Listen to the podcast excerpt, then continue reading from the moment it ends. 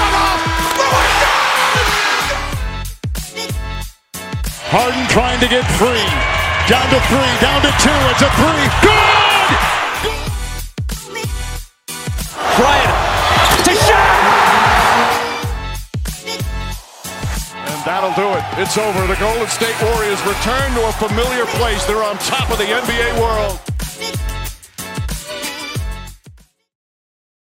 Muy buenas a todos, bienvenidos a vuestro podcast de referencia de NBA. Hoy eh, no tenemos a nuestro presentador habitual, habréis notado que la intro de confianza también es distinta y me toca a mí, que soy Daniel Cortiñas, y tengo conmigo también a uno de los mayores titanes comentando baloncesto, que es Pablo Díaz. Dios, Dios, qué, qué, qué honor, qué honor esta presentación. Bueno, hay que, hay que mejorarla, ¿eh? Hay que practicarla. Tenemos Sí, que... es que no estamos acostumbrados. Claro, el tema es ese. El tema es que normalmente nosotros no hacemos acto de presencia en estas cosas, o sea que... Diego ya es como que la tiene muy interiorizada, ya le sale... Muy mecánica, sí. Le sale natural, le sale natural. Así que poquito a poco, poquito a poco vamos a ir, vamos a ir aprendiendo. ¿Qué tal, Daniel? ¿Cómo estamos en esta fabulosa mañana de sábado? Muy bien. Hoy nos devolvemos las, las preguntas uno al otro, ¿no? Porque estamos dos nada más. Sí, hoy, hoy toca un poco de ping-pong. Sí. Yo bien, yo bien, la verdad. Pues vamos a tocar NBA, que no hemos tocado desde que hemos vuelto de la temporada, que habíamos tocado baloncesto FIBA nada más. Y, y te devuelvo, te devuelvo la pelota. ¿Tú qué tal? ¿Todo bien? Sí, por aquí todo perfecto. Estamos un poco ahora liados con el tema mundial, ¿no? Que es algo que llevamos ya varios días dándole vueltas. El otro día estuvimos Diego y yo aquí de buena mañana viendo un espectacular Estados Unidos-Jordania que acabó con diferencia de 40. Pero, pero bien, bien, con ganas ya de, de la NBA. Esto obviamente nos está ayudando a, a apaciguar un poco o a amansar el mono que tenemos de baloncesto. Así que se nos está haciendo corto por ahora la espera de este mes de septiembre. Sí, de momento todo bien. Y vamos a empezar también pues a ir metiendo píldoras, ¿no? NBA, como es la de hoy. Que hoy vamos a traer algo que ya hicimos la temporada pasada también, antes de que empezara la liga. Eh, de hecho, fuimos dos también, en el otro caso, que éramos Diego y yo, precisamente. Y revalidamos también con jugadores que van a dar un salto para la temporada que viene o que nosotros creemos y esperemos que den un salto. Bueno, yo la verdad, no sé tú cómo lo has enfocado, yo he hecho un poco de freestyle. No es... Sí, n- o Hay sea, mezcla. Claro, no, no tiene. Yo no- hago lo que me da la gana aquí. O sea, yo traigo el jugador que me apetece. No tiene que ser necesariamente jugadores que vayan a dar un salto. Yo traigo jugadores. Simplemente diría que, que tengo ganas de ver este año. Y que creo que va a ser un año importante para ellos. No, no le he dado muchas más vueltas, la verdad. Ah, tú lo has enfocado más a jugadores que tienes ganas de ver, ¿no? Vale.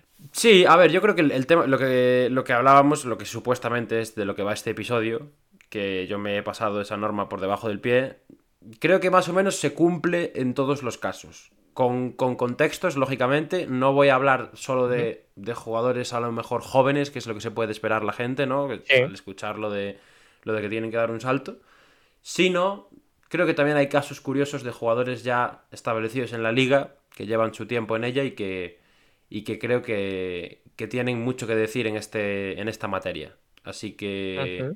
Vamos a ver qué tal, vamos a ver qué tal. Yo tengo ganas y, y a ver, a ver qué, qué sale de aquí en el día de hoy. Pues sí, me gusta, me gusta. Eh, ¿quieres empezar tú con un nombre?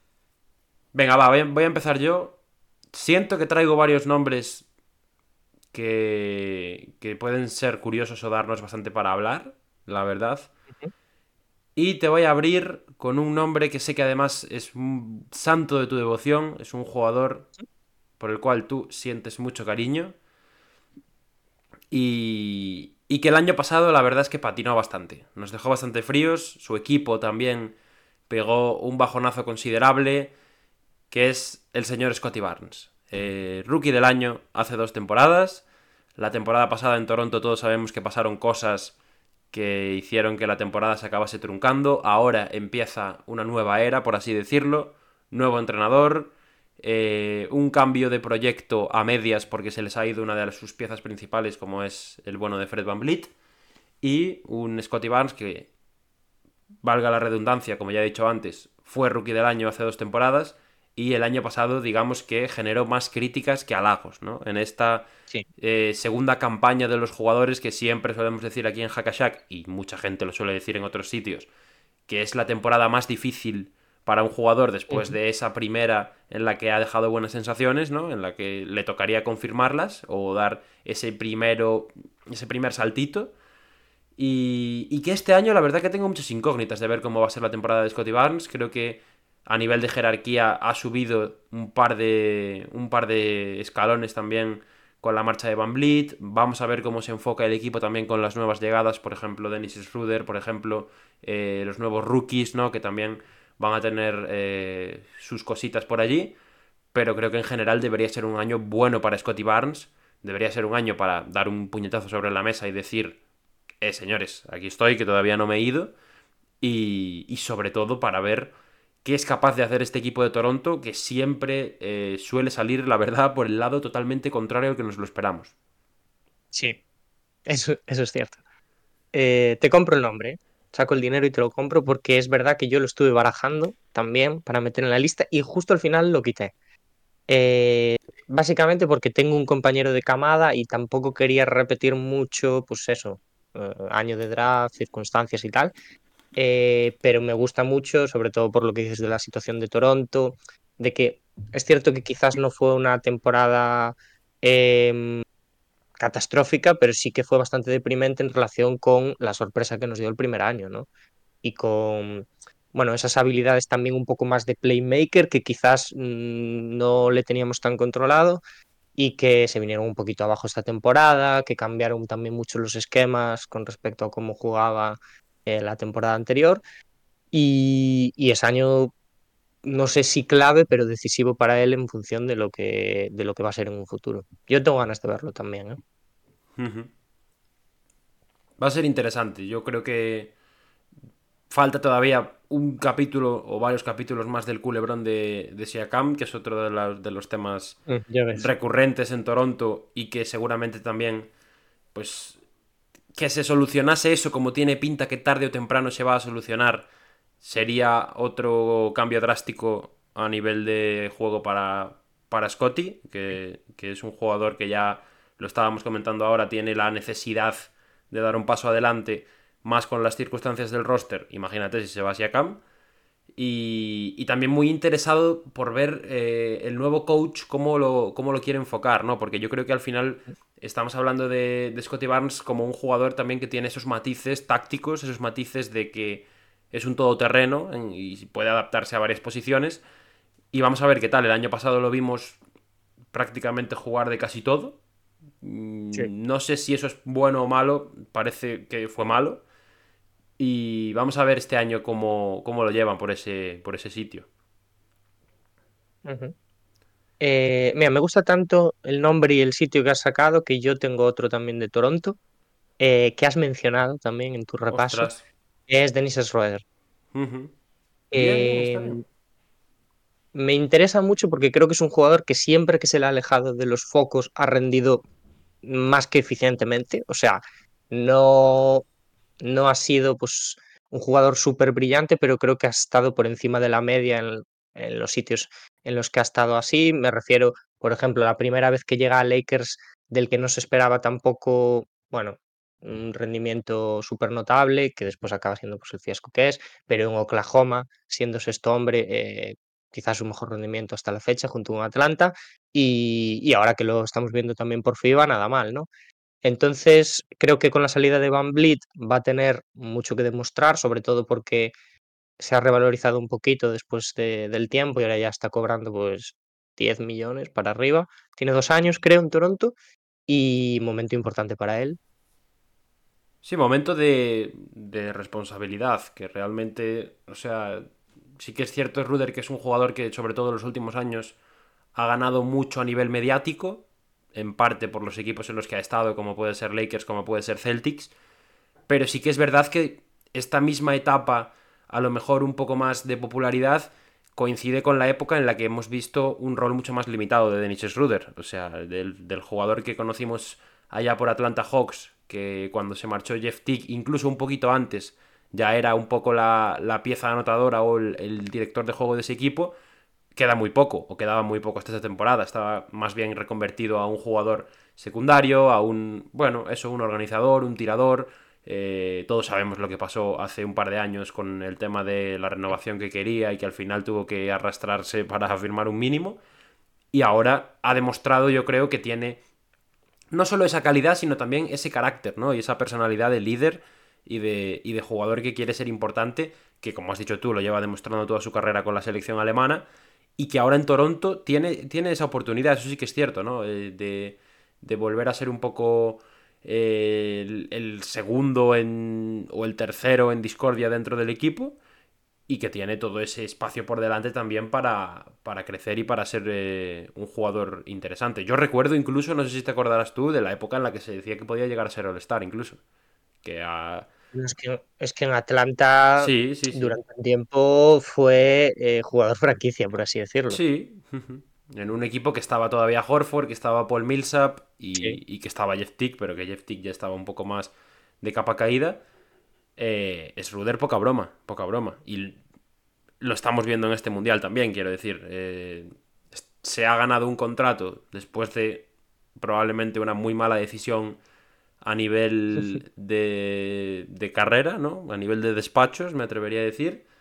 Y, y ahora Toronto sí que le da, le da esa oportunidad, así que vamos a ver qué tal. A mí ya de primeras, fíjate, no sé si, no sé si me lo comprarás, ¿eh? pero hablando de aquel equipo de Atlanta y hablando de este equipo de Toronto, hombre, puede ser que haya un poco de paralelismo entre los dos, ¿no? Sí, hay una cara más visible, bastante más visible que él, eh, a expensas de lo que pase obviamente con Siakam, pero, pero sí, sí que lo veo. Creo que, a ver, ha, ha sido un jugador que ha aprendido un poco a palos, ¿no? O sea, pero parece ser que está en una etapa de madurez que yo creo que ya me atrevería a decir que sí que ha aprendido y que está en un sitio en el que le pueden salir las cosas bien. Sí, vamos a ver, vamos a ver qué tal, ¿no? Vamos a ver. Toronto en general yo creo que es un equipo que podríamos meter en este podcast como conjunto. De decir, Sí, la verdad que sí. a ver qué Podríamos pasa con sacar más nombres. Sí, después de la decepción de esta temporada, pues no sé, no sé, no sé. Es un, es un, un cambio de guion que, que allí en Toronto llevaban años sin darlo y eso siempre genera sismos. Bueno, seguimos con otro nombre. ¿Qué te parece? Venga. Voy a tirar uno fácil, ¿eh? Los que, los que escuchen el podcast, los que sean habituales del canal y demás, eh, y me conozcan un poco y sepan por dónde voy, ya saben que este es uno de los... Si hubiera una, una posibilidad de apostar antes de este, de este podcast, Dani, y la gente pudiese decir, se va a decir este nombre y este otro nombre, el que voy a decir ahora yo creo que habría gente que habría ganado mucho dinero con él, seguro. Sí. Seguro. Sí, Ostras, pues yo no me lo sí, estoy imaginando. Igual que yo tengo alguno en mente que puedes decir tú y que creo que más o menos lo podría acertar, como el compañero de camada del anterior, aunque tengo mis dudas, porque hay varios compañeros de camada del anterior que no tengo muy claro por dónde pueden ir. Sí, sí.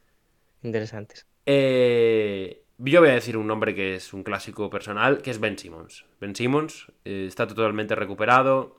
Sí, yo entiendo que haya gente que pueda estar un poco cansada del mismo discurso de todos los veranos, ¿no? De decir, eh, no, es que... Viene Ben Simmons. Claro, Ben Simmons, Viene mira, Low. vídeos en verano, ¿no? Sudado, como el tráiler del Dosca. En un... En una cancha de entrenamiento, haciendo ejercicios de tal, ¿no? Y eso que no hemos tenido vídeo tirando triples.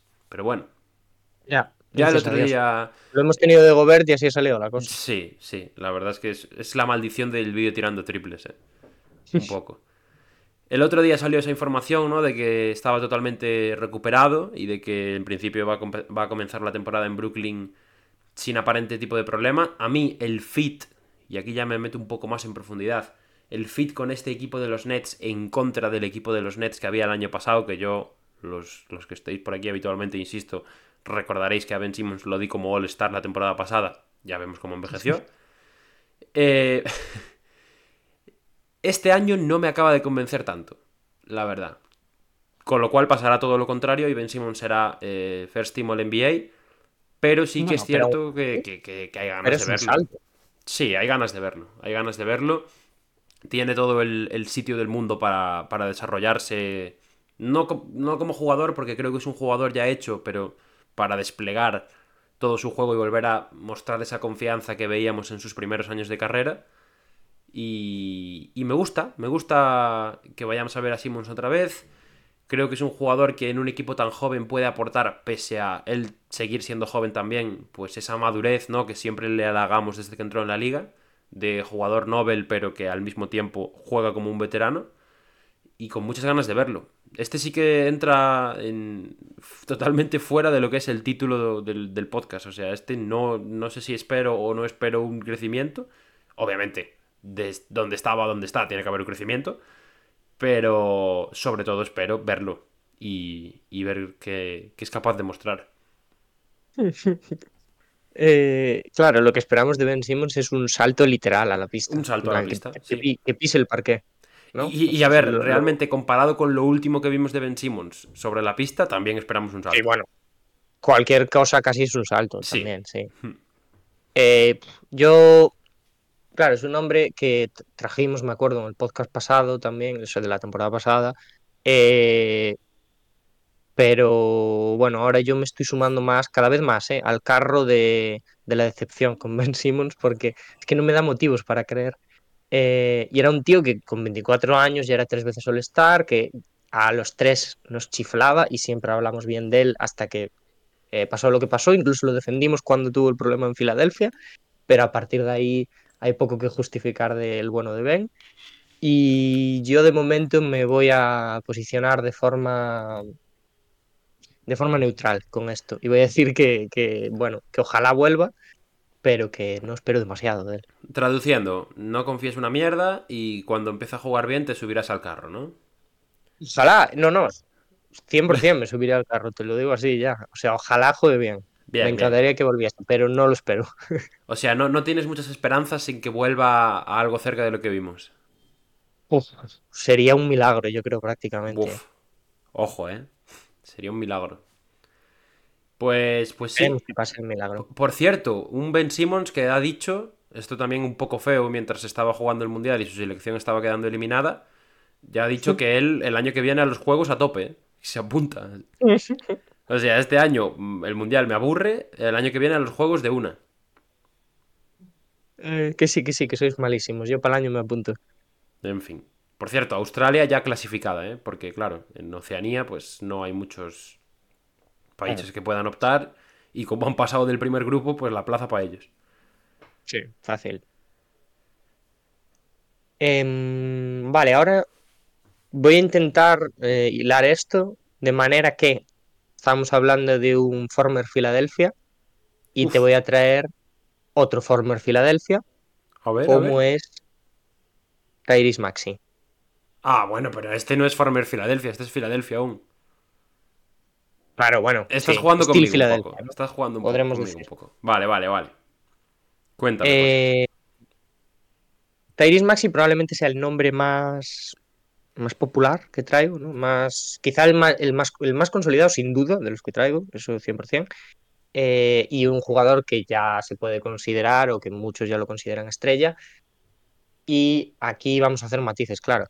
Eh, ¿Qué salto puede dar Maxi? Yo creo que ahora con toda la polémica Harden, que supongo que también ya la hablamos y ya la hablaremos también más extensamente en otro episodio, eh, pero con la decepción de Embiid en los playoffs el año pasado, con Harden con un pie fuera, aunque el equipo no lo quiera traspasar porque buscará sacar más valor por él, es momento de que Maxi se ponga un poco la capa de superhéroe y demuestre ya que si no es All-Star, lo es casi. Hablando de este caso, algún día habría que hablar del caso Harden, ¿no? Claro. No será Sí. hoy, no será hoy, pero esto es un pequeño inciso solo para recordar que a- y si hay gente que está diciendo, guau, pero esta, esta, esta peña se ha pasado el, debajo, el, el verano debajo de una roca. Tranquilidad, habrá, habrá tiempo para hablar de Harden. Extensamente, además, porque. Pero, pero bueno, sí que es cierto. pero contenido Harden Sí, da. sí, sí. Sí que es cierto que gran parte de lo que suceda con Harden puede ir directamente relacionado a lo que suceda con Tyrese Maxi, ¿no? Porque estamos hablando de un jugador que ya la temporada pasada, sobre todo al final, dejó una sensación mejor a la que estaba dejando Harden, obviamente, en el equipo. Y que si este año mantiene esa proyección y mantiene esa subida, pues unos Sixers que ahora no parecen muy dispuestos a traspasarlo, podrían acabarlo soltando incluso por menos valor de traspaso a cambio. Sí, claro. O sea que. Bueno, es, es interesante, es interesante. Yo creo que es un nombre que mucha gente lo tendrá en mente. No será el más original que hayamos traído aquí ni de lejos, seguro. No. Pero, pero tiene sus cosas y sobre todo tiene sus matices el cómo se desarrolla la temporada en Filadelfia, eh, el cómo, el qué récord acabe la temporada regular para el equipo, porque eso seguramente también tenga mucho que ver en si Maxi, pues oye, a lo mejor puede estar este año por primera vez en conversaciones para ser All-Star, quién sabe. Y, y sobre todo su rendimiento, sobre todo el rendimiento individual de, de él, que vamos a ver, insisto, que acaba pasando con la barba, pero si acaba saliendo, yo tengo entendido, o por lo menos creo, que tendrá todo, todo el backcourt a su disposición, ni más ni menos. Sí. Sí, sí. ¿Quieres que, que lance yo otro directamente? Cambiamos el. Venga, vamos, vamos. Estamos dándole bastante bastante bolo a cada bola a cada nombre, ¿eh? O sea, llevamos cuatro nombres la verdad y, que sí, ¿eh? y No está quedando ¿no? interesante, está quedando interesante. Tírala ahí, tírala ahí. Eh, mira, ahora, ya que te llama, ya que decía uno muy popular, te voy a cambiar completamente de panorama Va. y te voy a decir, quizás, bueno, quizás no, probablemente los más underdogs que traigo aquí, y eh, vienen en un pack. Vienen en un pack porque creo que su contexto es importantísimo y que los traigo básicamente por eso, porque si jugasen en otro lado como la temporada pasada, eh, no se hablaría ni la mitad de ellos y tendrían otro rol mucho más, eh, más invisible quizás Ya. y te estoy hablando de uh, uno de los mejores mercados de la agencia libre. Te estoy hablando de los Phoenix Suns Oh, y te hablo de Watanabe y Keita Bates Diop. uf, uf. Te sacaste la capa de Maldini un poco aquí, ¿eh? Te pusiste Aquí panenquita. el... Claro, sí que me puse un poco panenquita. Está bien, está Y- bien. Además, Siempre entra bien. muy importante, ya panenca. digo, el contexto de Phoenix. Muy importante también eh, la tendencia que traen en los últimos años, porque son jugadores que cada año ganan minutos, ganan responsabilidad en los equipos. Watanabe el año pasado en, en- en Brooklyn fue muy importante. Eh, Keita Bates Diop, además de que jugaba en un equipo que a nadie le interesaba porque no paraban de perder partidos, también tuvo mucho protagonismo. Y es año, a pesar de que después eh, creo que es, no sé si, creo que es player option de los dos, no estoy seguro, pero es año de ganarse guita. Tienen un contrato de 2 millones los dos, o sea que, cuidado. Sí, bueno, lo de ganar seguita yo creo que es la definición de, de todos los, los jugadores que han fichado los Suns que cobran el mínimo, ¿no? Claro. O sea, el- los Suns literalmente este año se han construido el equipo que hacías tú en el 2K. O sea, tú, yo y todos. Sí, Que te, te- te fichabas a las cuatro estrellas y luego, venga, relleno con cinco de estos que están ahí con, con el salario mínimo y pa'lante. Sí, pero, pero es interesante lo que, lo que comentas, ¿no? Y hay muchos casos en, en Phoenix, aparte de los de estos dos, que va un poco en la misma línea. Yo creo que va. Alguien va a tener que dar un paso adelante. Eso está claro, porque como no de nadie un paso adelante, vamos a vivir lo que vivimos el año pasado, multiplicado por dos, esta vez con un All-Star más encima de la pista. Y, y, y eso, y tenemos por ahí otros jugadores que, que son también recién llegados a, a la disciplina y que van a tener que, que ganarse el pan. Pero sí que es verdad, y yo creo que puedo, si ahora hacemos un repasito, me voy a poner por aquí la plantilla de Fénix, podemos estar de acuerdo en que estos dos nombres que has soltado tú son los dos nombres con más posibilidades de, pues, sorprender, sí. dar, exacto. No diría tampoco sorprender, pero sí de dar ese golpe encima de la mesa. Son jugadores que vienen trayendo un porcentaje también bastante alto, que se pueden adaptar bien a jugar en las esquinas y demás. Mm, Bastante versátiles. O sea que a mí, a mí me, bueno, me ha gustado mucho el mercado que ha hecho Fénix y les tengo ganas de ver jugar a estos dos. Sí, sí, sí. Bueno, está por ahí, luego hay otros nombres un poco más mediáticos, ¿no? Bol Bol, por ejemplo, es otro que seguro que, que va a dejar contenido Gordon, a raudales. seguro.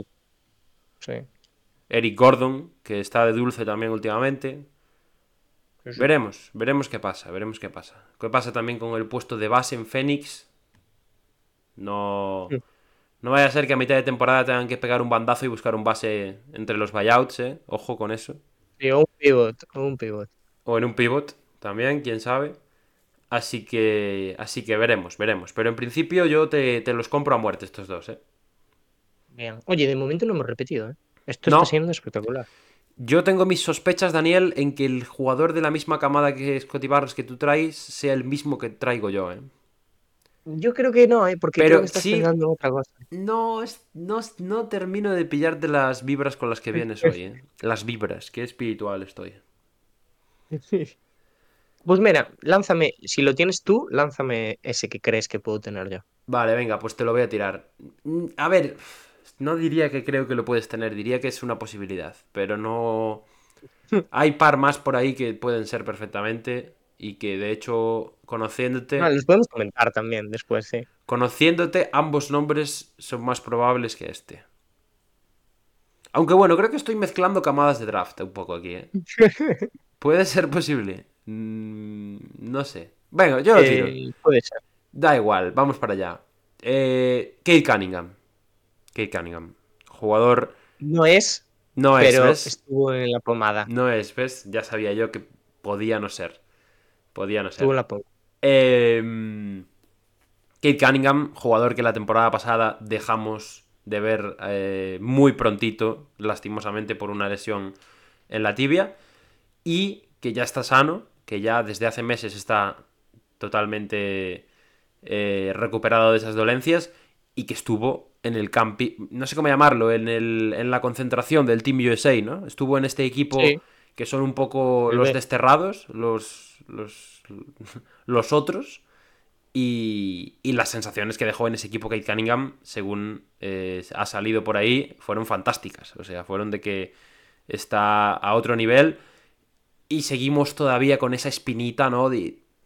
Sí, el año rookie fue bueno, nos dejó buenas sensaciones, eh, bastante regular durante toda la campaña. Sí, pero nos faltó esa, ese hype con el que venía la liga, ¿no? Queremos Ese- más, sí. ese jugador total que ya en la universidad parecía eh, que llevaba cinco años jugando en la NBA, ese todoterreno en el puesto de base, capaz de tirar, de defender, de repartir juego, de rebotear, de, de hacer un poco de todo. Y, y yo soy un, soy un pobre hombre iluso que a la mínima oportunidad que le demuestran algo en verano con lo que se pueda ilusionar ya se tira a la piscina. Así que yo estoy subido al barco de, de Cunningham este año. No sé si Detroit está subido al barco de Cunningham este año, eso habrá que comprobarlo. Claro. Pero, pero yo espero que este año nos dé muchas alegrías eh, y, ¿por qué no, verlo haciendo cosas grandes ya? Me gusta tu nombre. Ya te digo, yo lo tuve en mente. eh, es- ya era la temporada pasada, uno de los jugadores que yo creo que más ganas teníamos de ver. em, y que aún sigue habiendo, claro, mucho problema con el contexto que tiene, porque decíamos, el primer año no tenía equipo, el segundo sí que lo tenía, entre comillas, esperábamos mucho de él, de sus compañeros, al final parecía que tampoco tenía equipo, ni tenía salud. Y este año no sabemos si tiene salud, si tiene equipo, no sabemos absolutamente nada. Eh, pero lo que sabemos es que tiene cualidades y que eh, era uno de los número uno más claros del draft en los últimos años y queremos verlo en pista. Entonces, yo espero cosas de él también. Incluso a nivel físico, ¿eh? en estas imágenes que salieron Sí, sí. durante la concentración de Estados Unidos, se le veía más potente, ¿no? Más, más fuerte, más. eh, con más decisión para penetrar a canasta, para eso, repartir juego y demás. Y, y yo imagino que él, sobre todo para él, esta, este parón por la lesión y estas dos primeras temporadas completas en la NBA han tenido que ser un, un aliciente tremendo. O sea, a nivel de motivación, el tío tiene que estar que se sube por las paredes. Sí, sí. Bueno, ¿qué? ¿Quién es el compañero de camada, Dani? Ya, a ver, todo el mundo sabe quién es, la gente que está escuchando lo sabe desde hace 20, 30 minutos. Sí, Sí, ya lo bueno, puedes decir, lo es, porque eh, en tu caso sí que podría ser otro, ¿no? Que podríamos estar hablando de, de Mobley, que tú igual sí que le pedirías un salto. Yo no Amigo, amigo. Es que no sabía si eran de la misma camada. Ya sé, Claro. ya sé, ya sé. Yo pensaba que era Eh, Mobley, Dani, pensaba que era Mobley. No, pues no es, no es. Porque Eh, es... es Jalen Green. Ahí está. Barremos para casa. Sí, señor. Aquí toca barrer para casa. Es además Jalen Green en un pack con Jabari Smith Jr., ya lo digo.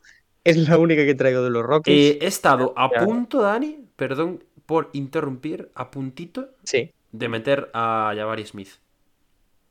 Bien, A me puntito. gusta. Yo pensaba que ibas a meter a Jalen Green también. ¿eh? Hay muchas ganas de, de ver a Jabari, sí. Ahí yo estamos en una etapa en la que hay muchas ganas de ver a los Rockets, como hay cada, cada pretemporada. y Cada al agosto, pues, sí. pasa lo que pasa. Claro.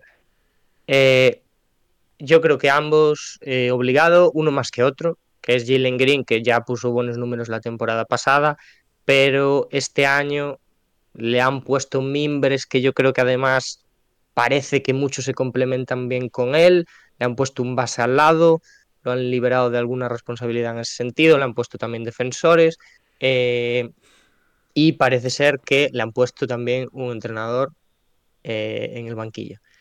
Entonces ya pocos, pocas excusas le quedan para ser consistente, para atacar el aro con confianza y para ser el que se supone que tiene que ser el líder de este equipo. Yo espero mucho de él esta temporada porque creo que ya ha hecho cosas de las que no se están hablando suficiente, pero aún así sigue siendo un jugador muy regular.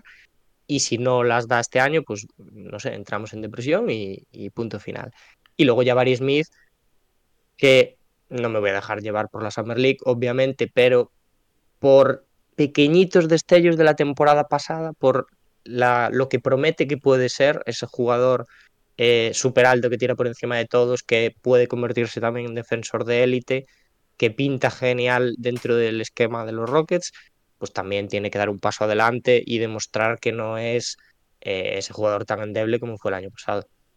Bueno, con Jabari ya por lo menos tenemos los dientes largos, ¿no, Dani? Sí, claro, sí. Ah, Eso es algo eh, que ha, habido la Green- comparación. Ha, ha habido la comparación de Jabari Smith eh, jugando en la Summer League y Paul Banquero jugando en el Mundial. Pero bueno, oye, cada uno, ¿sabes? Aferra lo que puede. Sí, sí, a ver, esto al final, lógicamente, también va en consecuencia de lo que ha sido esta primera temporada de ambos. O sea, Claro, sí. no sí, puedes tampoco pedir que ahora Estados Unidos lleve a Jabari Smith al Mundial porque no, porque no, porque no. O sea que, bien, bien. Me gustan, me gustan los nombres, Dani, me gustan. Eh, Expectativas altas con Houston, entiendo, ¿no? Déjanos una Por pequeña... desgracia. Una pequeña... Por desgracia, ya, la verdad. La verdad es que sí. Eh, te voy a cambiar de contexto por completo, ¿vale? No sé cómo vas tú de nombres. Yo creo que te quedan bastantes nombres, pero... A mí me bueno, quedan... se va. Me quedan tres a mí. No, cuatro. Tres. Tres. Me quedan Por- tres nombres. Me quedan tres porque uno creo que lo voy a borrar. Perfecto. Eh, dejen en comentarios quién creen que es el nombre que borró Dani. ¿Y por qué saben que es del equipo de Diego? No. No, Dani, no.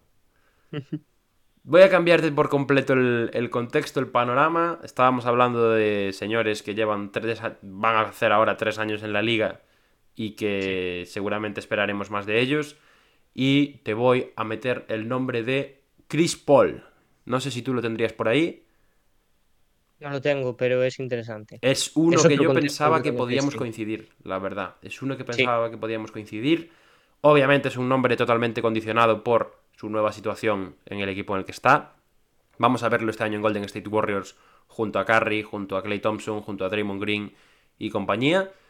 Y, y sobre todo es un jugador que, que, realmente está en una situación que yo creo que no ha estado en toda su carrera. O sea, nunca le hemos visto en un equipo en el que tuviese que compartir esas labores de creación de juego. Vamos a ver si realmente el que se adapta es él o los que se adaptan son los otros, sobre todo Stephen Curry, que es el, el base del equipo. Pero me interesa mucho el fit de Chris Paul en, en unos Golden State Warriors que siempre se han caracterizado por ese juego dinámico, rápido y sin frenos de- desde la llegada de Steve Kerr, con ahora el contexto de un jugador como Chris Paul que siempre se ha caracterizado por lo contrario, ¿no? Por poner el tempo, por pausar un poco las transiciones, por jugar, eh, bueno, también mucho bloqueo directo, que Golden State sí que es cierto que no me parece uno de los equipos, hablando sin datos, ¿eh? que ahora puede ser que sean el equipo número uno de la liga en bloqueos directos de la última década. Pero no me parece que sea un equipo que deje tanta responsabilidad ofensiva sobre el bloqueo directo. Y vamos a ver sobre todo Chris Paul a nivel físico. Si es capaz de adaptarse a, a ese ritmo que le van a exigir los Warriors y a ese ritmo que le va a exigir sobre todo eh, una cultura ganadora en la que él nunca ha estado. O sea que me interesa mucho. Me interesa mucho. palo, ¿eh? porque además tengo bastante claro que Golden State, cuando empecemos a hablar de predicciones, va a ser uno de los equipos comodín, ¿no? Que van a ir eh, Sí. fluctuando entre las posiciones y que uno lo puede poner primero y otro lo puede poner de puesto 12.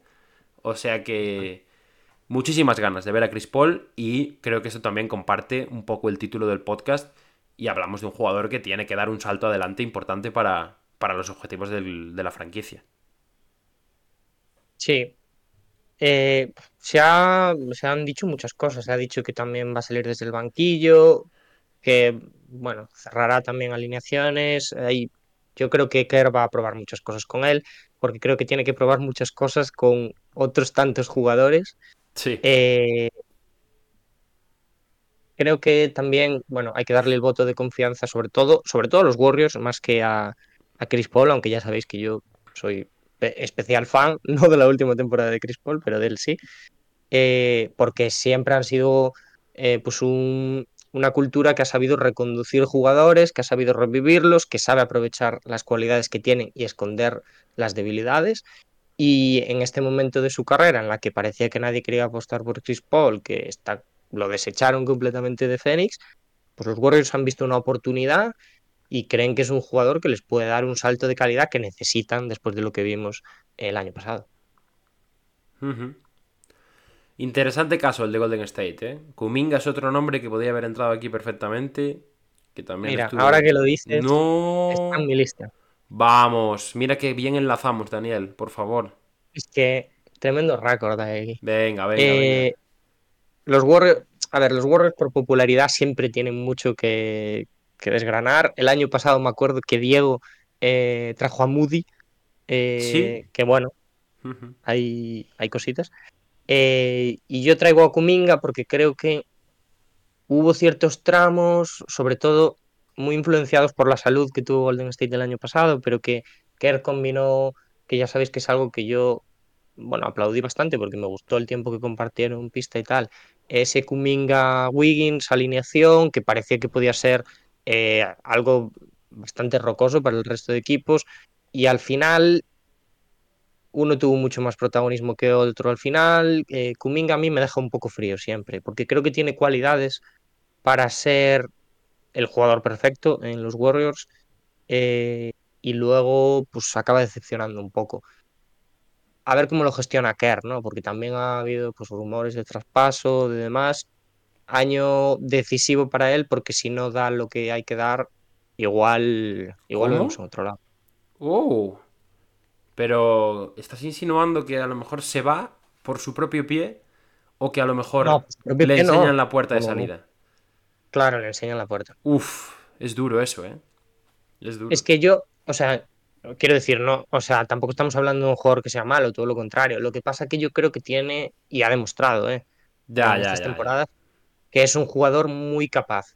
Sí. Y al final se te queda a media, sobre todo en escenario competitivo. Y da trama- a los playoffs se viene abajo. Sí, da rabia, da rabia porque es un jugador que por tramos también ha sido muy importante realmente. O sea, que es un Sí, jugador que tú lo- Para lo has visto- regular es clave. Sí. Y has visto partidos eh, o sea, trascendentales de Golden State y los minutos de Kuminga, joder, han sido realmente cruciales para ganar. O sea, que dices, joder, este tío eh, está jugando por encima del aro, está defendiendo, eh, físicamente es un toro.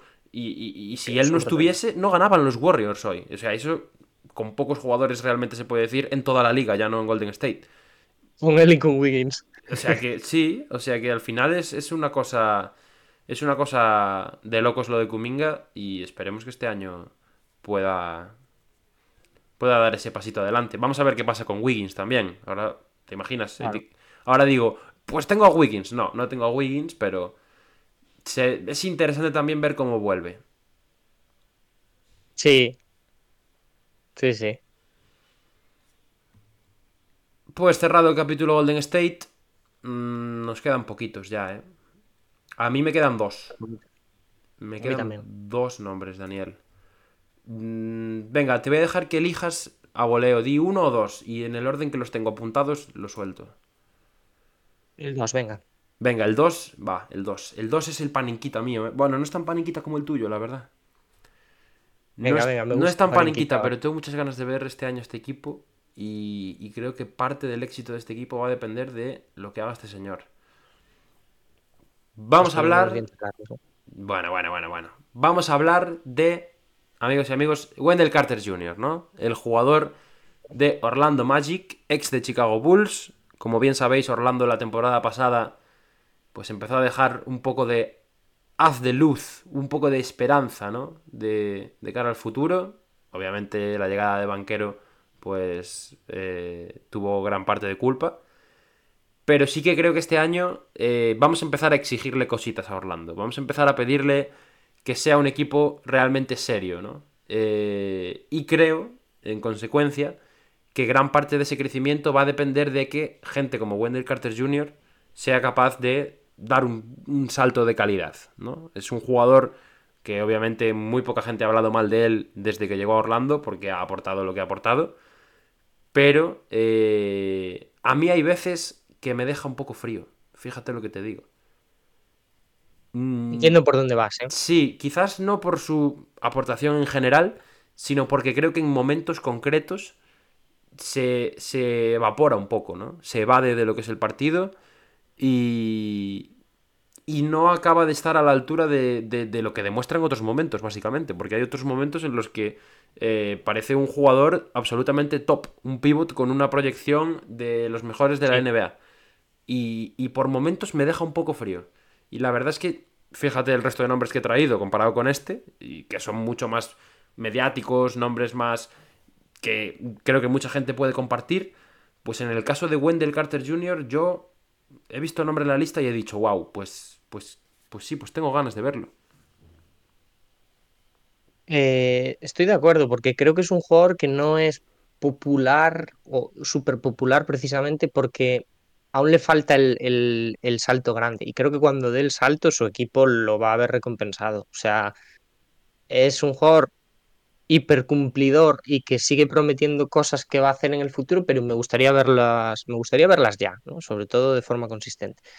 Eh, creo que, que esta temporada también puede ser interesante para él. Creo que además en Orlando tiene varios complementos chulos alrededor suya y que ahora, pues ahora que estamos viendo, por ejemplo, a Banquero de 5 con Estados Unidos y demás, mm, bueno, vamos a ver cómo, cómo se siguen relacionando, pero, pero tiene buena pinta. Tiene buena pinta porque Orlando en general parece que está haciendo las cosas bien, que ahora está viendo un halo de luz en cuanto a temas salud. Eh, entonces, pues, a ver cómo lo gestionan este año. A ver si no son una decepción, ¿eh? porque es un equipo que aún es joven también. Sí, sí, sí, es, es peligroso, ¿no? Estos tramos de, de crecimiento de una, de una Sí. franquicia o de un proyecto en este caso. Pero sí que es cierto que llega algún punto en el que tú tienes que empezar a exigir. No te estoy pidiendo que exijas entrar en playoff, por ejemplo. Pero sí te estoy pidiendo que el equipo. Un play-in, ojo. Sí, que, que el equipo sea reconocible y sobre todo que mantenga esa imagen durante toda la temporada. Que muchas veces es lo que, es lo que le pasa a muchos otros que se acaban yendo por, por temas como este. O sea que, nada, yo creo que gran parte del éxito de, de Orlando vendrá por cómo de contundente sea en la zona. Creo que ahí Wendell Carter Jr., insisto, tiene un papel absolutamente capital para ellos. Y, y tengo ganas de verlo, tengo ganas de verlo. Al igual que al resto del equipo, insisto, pero su caso en concreto me, me pareció interesante. Vale, pues voy a recoger el testigo con otro jugador, con otro jugador joven, con un jugador del draft de 2020. No tan joven como sus compañeros del draft de 2020, eso, eso hay que decirlo, pero a este ya es eh, Pablo, un, un chico de Pablo, se podría decir, Obi Toppin, Me Obi gusta, Toppin, me gusta. que ahora se convierte más en chico de Pablo porque cambia a uno de sus equipos Al equipo de eh, Pablo. preferidos. Pero básicamente lo traigo por eso, porque creo que es un jugador que, bueno, siempre nos ha tenido buena pinta y ha demostrado cosas interesantes, pero que ahora que está en Indiana, que parece que tiene compañeros que, que pueden tener características que le vengan bastante bien a él, estoy hablando sobre todo de Teris Maxi, de Mazuri eh, y compañía, y creo que puede ser una referencia ahí interesante y que siendo este jugador pues revulsivo que salía de Nueva York y que aportaba muchas cosas, igual con un equipo más joven, más centrado en asentarse aún en la liga, que ya no es tanto Nueva York, eh, pues puede dar el salto a un titular, a un titular contundente en la liga. Ya, ya tuvo sus tramos esta, esta última temporada, ¿no? En, en Sí, sí. Nueva York, yo por lo menos, incluso en playoff, le recuerdo partidos, cosas, partidos sí. con mucha importancia. Es un jugador que creo que también lo que tiene de, de potencial lo tiene de inconsistente, porque muchas veces eh, en defensa es importante, tiene buen catch and shoot, que creo que es otra faceta que además a día de hoy ya sabemos que cada vez está más cotizada. Pero al mismo tiempo, en otros partidos dejó sensaciones sobre todo de borrarse, ¿no? De me voy a la esquinita, que es donde me mandan, y allí pues la que me llegue me la tiro, y si entra bien, y si no entra, pues también bien. Pero, pero me gusta, me gusta el fit, creo que ha sido un buen fichaje por parte de, de Indiana.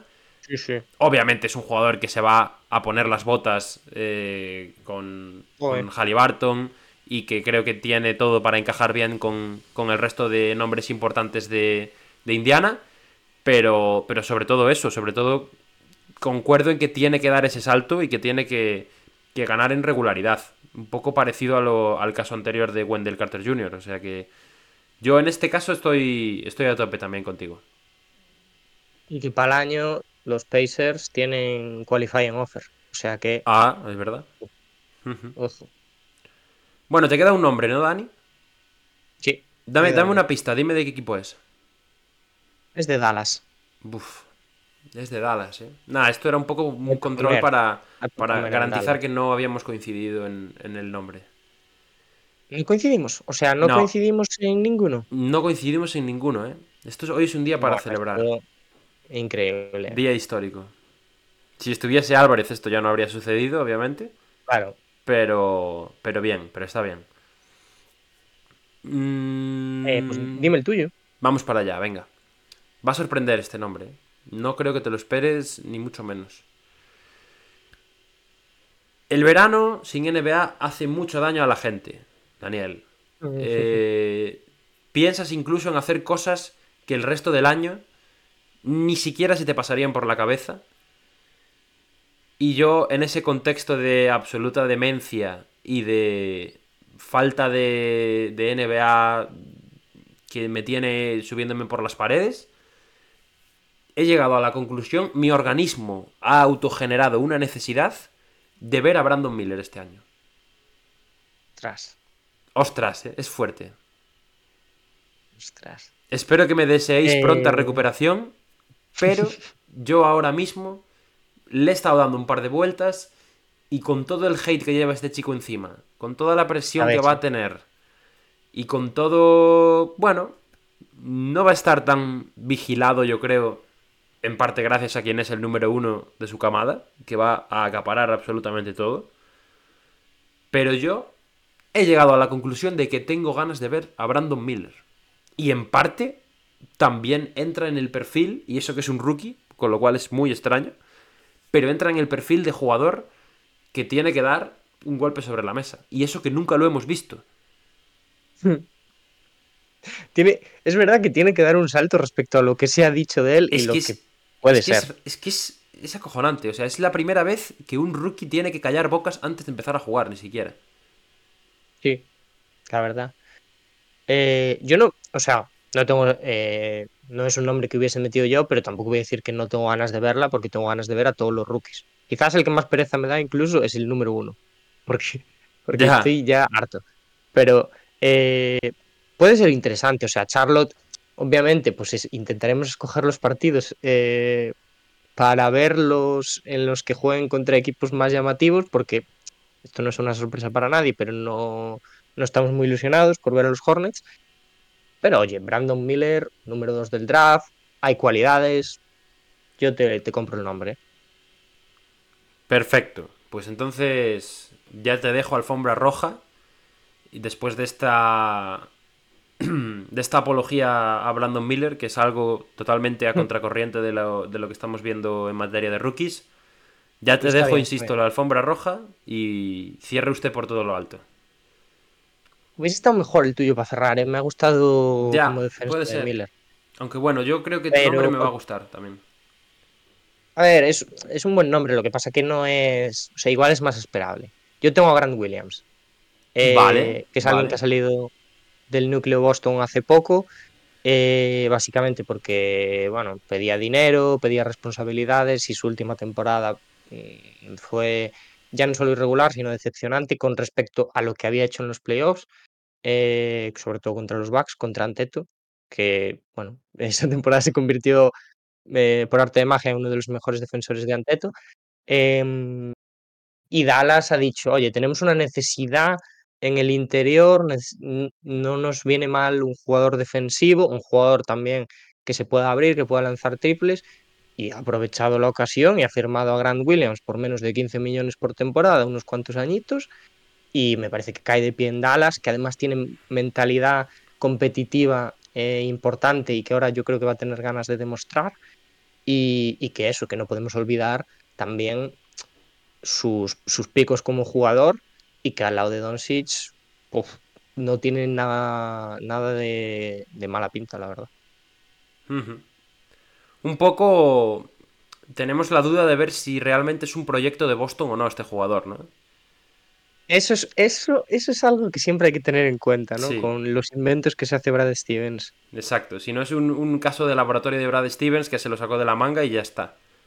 Pero, pero está bien, está bien, me gusta. Creo que tengo que decirte además que estuve a punto de meterlo, o sea que nos hemos salvado del- de la sí, coincidencia por muy poco y en varias además. Y, y no es el único jugador en Dallas que, que podría entrar en esta categoría. ¿eh? Ya ves, ya ves. Porque Kyrie yo creo que es otro nombre que hay que tener Sí. muy en cuenta, aunque sea muy obvio. Y yo, Josh Green, también tengo muchas esperanzas puestas en que este año termine de, de explotar por completo. ¿eh? Sobre todo después de lo del Mundial, ¿no? Que también deja un poco mm, Sí. mm, frío. Bien, Daniel, pues nos ha quedado. Nos ha quedado majito, ¿eh? Al final. Bueno, hay, hay bastantes nombres aquí, ¿eh? Sí, hay 14 nombres. Creo que hemos tirado los mismos tú y yo, ¿no? O sea que no Sí, hay. creo que sí. No hay más por, por una parte que por la otra. Y, y bueno, antes de despedir, obviamente, esto lo hacemos siempre, pero en un podcast como el de hoy no puede faltar el pedirle a la gente que nos dejen sus nombres, por favor. Sí, O que opinen sobre los nuestros. que ¿no? opinen sobre si los les han gustado, si piensan que son fumadas grandes. Pero sobre todo eso, ¿eh? Sobre todo los que estáis en casa, que llevéis 50 y algo minutos que llevamos de programa, pensando en un nombre y diciendo, joder, a ver si dicen a este que es el que tengo yo en mente, a ver si tal. Eh, dejárnoslo en comentarios, sin ningún tipo de problema. Nosotros lo leeremos y os contestaremos en cuanto antes podamos. Y, y encantados de, de, hacer estos programas que son al final los que nos dan un poco de vida, ¿eh? Yo estos... Cuando grabamos cosas como estas, Dani, yo es cuando más lo disfruto. Refrescan un poquito, ¿no? El contenido Sí. de actualidad y demás. Muy bien, bueno, pues eh, nos despedimos, ¿no? Habrá que, habrá que despedirse, sí. ¿Quieres, quieres, ah, vale. eh, ¿Qui- ¿Quieres que vaya yo? ¿Quieres que vaya yo? Vale. No, si no cierras tú, hacemos la inversa. Nah, cierra tú. Hoy, hoy estás tú al mando. Hoy, hoy mandas tú. Venga, hoy me toca. Eh, sí, pero antes de irnos podemos incluso dar un avance también. Que no sé si es lo que me ibas a decir. Eh, hoy es. Hoy es sábado. por la temporalidad del podcast, lo siento. Hoy es sábado. Sábado, día 2 de septiembre. Mañana vamos a estar, para los que estéis escuchando esto a tiempo, en Twitch haciendo un partido, ¿no, Pablo? ¿Y qué partido vamos a estar haciendo, Daniel? Uno de los más apetecibles de todo el mundial. ¿Cu- ¿Cuál vamos a estar haciendo? el España-Canadá. Por Mañana, favor. tres y media, Por nos favor. tenéis en Twitch. Sí, sí, sí. Abriremos un poquito antes, pero a las tres y media empieza el partido. Y vamos a estar viviéndolo por aquí a muerte, porque además encima es un partido que tiene todas las características de, de, de una final. Realmente, esto todavía es la Sí, segunda sí. fase de grupos famosa esta, pero no sé a quién se lo leía en Twitter. Son octavos de final España-Canadá. Básicamente. Literalmente. El que gane pasa, el que pierda se va para, para casa y se convertirá en cualquiera de los dos casos en una de las decepciones de la, de la Copa del Mundo. Y, y creo que vamos a estar los tres mañana, además, ¿no? Porque Diego está mañana. Sí, nunca hemos hecho un partido los tres. O Es sea verdad, que nos estrenamos es en verdad. todos los sentidos. Es verdad, es verdad. Nunca hemos hecho un partido los tres juntos. Mañana, España-Canadá. A las tres y algo. Tres y cuarto, yo creo, podemos decir que abriremos, más o menos, ¿no? Ahí. Pues nada, gente, después de este anuncio, que ya también pondremos por redes sociales, eh, nos retiramos, insistimos, esperamos que os haya gustado mucho el capítulo de hoy, sobre todo dejarnos en comentarios eh, vuestros nombres o jugadores que esperáis que tengan un subidón esta temporada. Y por mi parte, poco más. Como siempre, eh, agradecidos hasta la muerte con el apoyo. Y nos vemos en mañana. Mañana para los que estéis y para los que no, en el siguiente podcast que será la semana que viene. Sí, o en el siguiente directo también. Em, lo mismo que Pablo, eh, os agradecemos a todos los que habéis llegado hasta aquí, a los que habéis escuchado nuestros nombres, os invitamos, ya digo, a que dejéis los vuestros eh, y hacemos un poco de spam justo antes de despedirnos, estamos en todas las redes, Twitter, Instagram, TikTok como Hackashackpod y nada más, nos escuchamos en el próximo programa. Creo, creo que tienes que decir hasta, hasta, ¿cómo dice Diego? Hasta luego, no, no sé. Hasta luego, chao, chao, chao, ¿no? Dice, o algo así. Venga, venga, dale, dale, dale. Chao, chao, chao.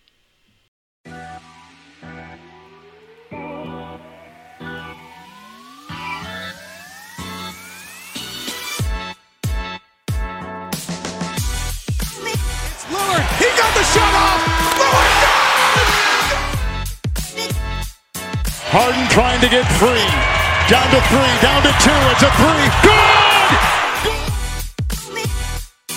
Bryant to shot. And that'll do it. It's over. The Golden State Warriors return to a familiar place. They're on top of the NBA world.